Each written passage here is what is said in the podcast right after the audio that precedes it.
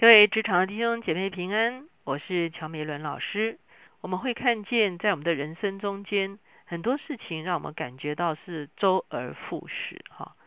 哦，我们常说这是一种 routine，哈，一种一成不变的一个循环。传道书的作者也说，虚空的虚空，凡事都是虚空，哈。也讲到说，日光之下并无新事，哈。我们怎么样在我们的日常生活中间看起来是循环不已、无聊的一个日子中间，找着它里面真正的亮光跟意义？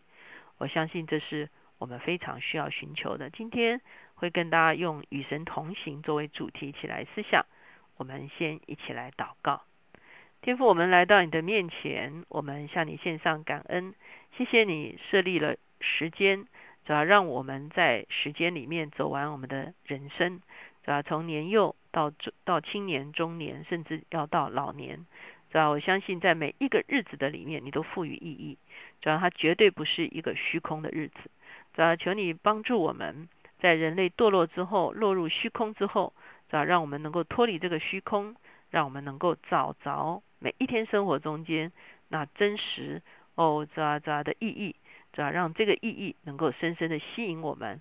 我们不是寻求啊刺激，我们不是寻求啊好像啊高高的成功来让自己得到满足。我们乃是寻求日子中间那个核心的价值，好在我们的心是得着真实的满足。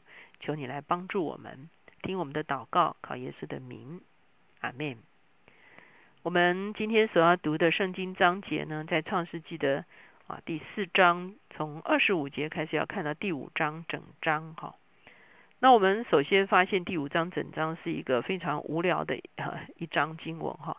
它大概就是有一个形式哈，这个形式就是说某某某活到某某某生了一个儿子，起名叫啊 B B 哈，然后某某生 B B 之后又活了某年，又生儿养女，然后最后总共活了某某岁就死了哈。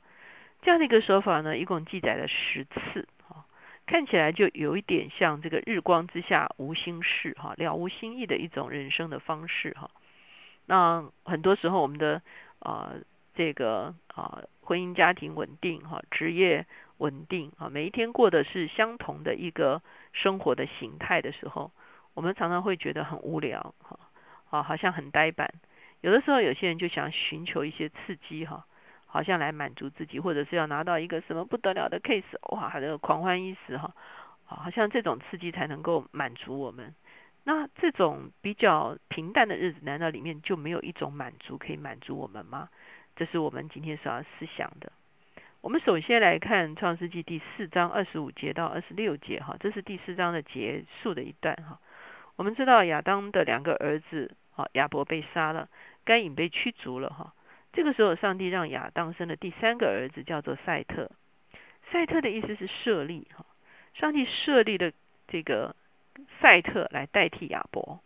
所以我们看到后来到第五章的时候讲到亚当的家谱的时候呢，完全是走赛特的这个谱系哈，因为赛特成了将来所要出来的这个拯救全人类的女人的后裔的啊一个一个等于说是一个谱系哈。那这个。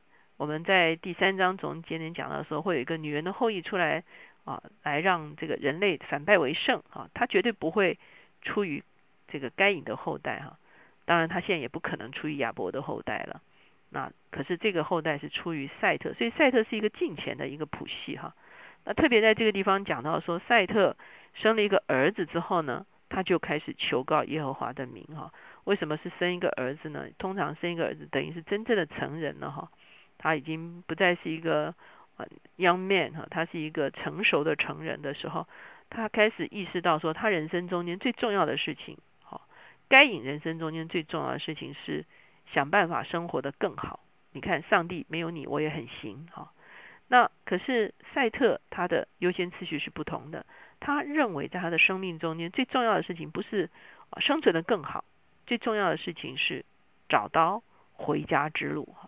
也就是说，他找到一条回到上帝的面前，蒙上帝喜悦、蒙上帝赐福的一条道路哈。所以赛特的人生跟盖的人生是一个完全不一样的人生哈。那我们会看见德国有一位神学家哈，叫这个 Paul Tillich 哈，我们中文常常把它翻成保罗田利克哈。他认为说，人类所有的人生的追求的里面，最后的一个最重要的关怀叫做终极关怀 （ultimate concern） 哈。意思就是说，我们人是从哪里来，我们将要往哪里去。这件事情是人生中最重要的一个议题。这就是我刚才讲，赛特认为，哦，生存的更好并不是不重要，可是更重要的是他人生的归宿是什么。有一位犹太籍的哲学家哈，叫马丁布伯哈，他也说出一件重要的事情。他说，我们人类呢，所要寻求的跟上帝所建立的一个关系，并不是一个我与他第三者的一个关系哈，而是一个我与你啊啊。二者之间的一个关系哈，所以上帝不是遥远的他者哈，而是一个面对面的一个关系。所以我们会看见，对赛特而言呢，他寻求的是一个他生命的归宿，他寻求的是一个跟上帝的一个面对面的一个关系哈。那我们今天来到第五章，第五章我们说这是赛特亚当赛特这一组织的这个家谱哈。已经是很无聊的了哈。刚才讲说谁生了谁，谁又活了多久哈，然后呢啊又怎么样哈？所以我们会发现，看见这个这个这样子的一个记载中间，究竟有没有一些不同呢？我们会发现，他来到第七代的时候，就是以诺的时候是一个不同哈。以诺除了刚才相同的记载之外，他说了在二十二节这个地方说，以诺生了马土萨拉之后。与神同行三百年，并且生儿养女。以诺共活了三百六十五岁。以诺与神同行，神将他取去，他就不再世了。这是一个非常特别的一个啊一个记载哈。请大家注意，以诺一共只有活了三百六十五岁，在当时算是啊不算最长久的哈。可是三百六十五年中间，他有三百年是与神同行的。也就是说，他他这个六十五岁生了马土萨拉之后，他余下来的人生都是一个与神同行的人生哈。这是一个非常不同不不容易的一个功课。什么叫做五？什么叫做与神同行？与神同行就是他在上帝的面前，他的人生是被纪念的；他在上帝的面前，他的人生是对准上帝心意的；他在上帝的面前，他没有离开上帝的面，虽然他在地上活着。他的肉身是在地上活着，可是他的灵里面跟上帝是无时无刻不连接在一起的。这个就是一个与上帝同行的人，而这样的结果使得他的方向是完全与上帝的心意是吻合的。他没有走岔路，他没有浪费他的生命哈。他是我常常讲，这个是准确度哈，那对准上帝心意的准确度哈。这是我们会看见这个啊，以诺与神同行。最特别的是他离开世界的一个方式哈。其他的列祖记载就是就死了，就死了，就死了。所以我们说这一章实在是很无聊哈。啊，生了以后生了儿子啊，又活了啊，又死了哈。那可是以诺的记载不是，他说神将他取去，他就不在了。我记得有一个啊，这个故事是讲到一个啊，这个这个主学的学生哈，他回家就跟他妈妈说，他说老师今天讲了一个故事啊，讲一个人叫做以诺。好他说：“妈妈就说，哎，那老师怎么说的？那他就说，他说老师说有以诺是一个很喜欢跟上上帝一起散步的人。有一天散着散着啊，上帝就跟以诺说：以诺啊，今天我们散到一个离你家比较远的地方，可是却离我家比较近。哎，哦，你要不要就到我家来住吧？好，那所以以诺就说好，他就到上帝家去住了哈。”这是一个非常美的一个描述哈，就是一个与上帝同行的人啊，他在离开这个世界的时候是这么自然的一个情况。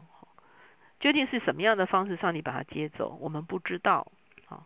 我们看到这个以利亚还看可以看到火车火马把他接走哈，可是以诺怎么接走其实不知道，那是一个非常古远的一个记载。可是呢，它是一个非常自然的就到上帝那边去的一个情形哈。甚至没有提到死亡，哈，这是一个奥秘，哈。可是呢，我们会发现这是一个与神同行的人，完全不一样，不同于该隐的后代。我们说该隐的后代跟赛特的后代最大的不同，就是该隐的后代在寻求自己的生存能方方法，就是说我可以活得，上帝我不需要你，你看我活得很好，好像小儿子一样。可是呢，啊，赛特的后代虽然他们也过的是 routine 的人生，哈，生老病死，可是呢，他们寻求上帝的面，好，然后呢，他们其中有一个代表人物哦，就是以诺哈。那以诺是一个与神同行的人哈。我们求神帮助我们，让我们在我们的一生中间，我们所追求的不只是生活的更好，我也不排斥生活的更好。其实，呃，现在多方便呐，有飞机啊，有高铁啊什么的哈。生活越发达，文明其实是好的。可是呢，光有这些文明是不足够的。人，我刚上次已经有讲过，文明没有提供救恩，真正是需要到耶稣基督的里面才能够找到回家的路。求神帮助我们，我们人生的 priority，我们的人生的优先次序要弄得很清楚。我们来追求与神同行，我们一起来祷告。现在主耶稣，我们向你献上感恩，主要因为你复活升天的时候，你说你要赐下圣灵保惠师与我们同在，是吧？就住在我们的里面，是吧？来显明你的同住，好叫我们明白你的心意，好叫我们可以与你同行，是吧？好叫我们可以。走在你的心意的里面，好叫我们在地如天，是吧？好叫我们没有失迷了方向，是吧？好叫我们啊，虽然过的是每天相同的生活，可是却因为我们与你的生命紧紧相联系，我们就不是活在那个虚空的虚空的里面，我们乃是超越了虚空，是吧？与永恒而真实的上帝产生了联系，那就是我们生命的意义。我们完成了一天的工作，虽然疲倦。是吧？可是我们深信，我们完成了你的旨意，是吧？我们就心满意足。主，我们谢谢你，求你赐福恩待我们手中所做的工作，讨你的喜欢。孩子们感恩祷告，靠耶稣的名，阿门。求神帮助我们，让我们调整我们生命的优先次序，追求生活更好很重要，回到上帝的面光更重要，而且是必要。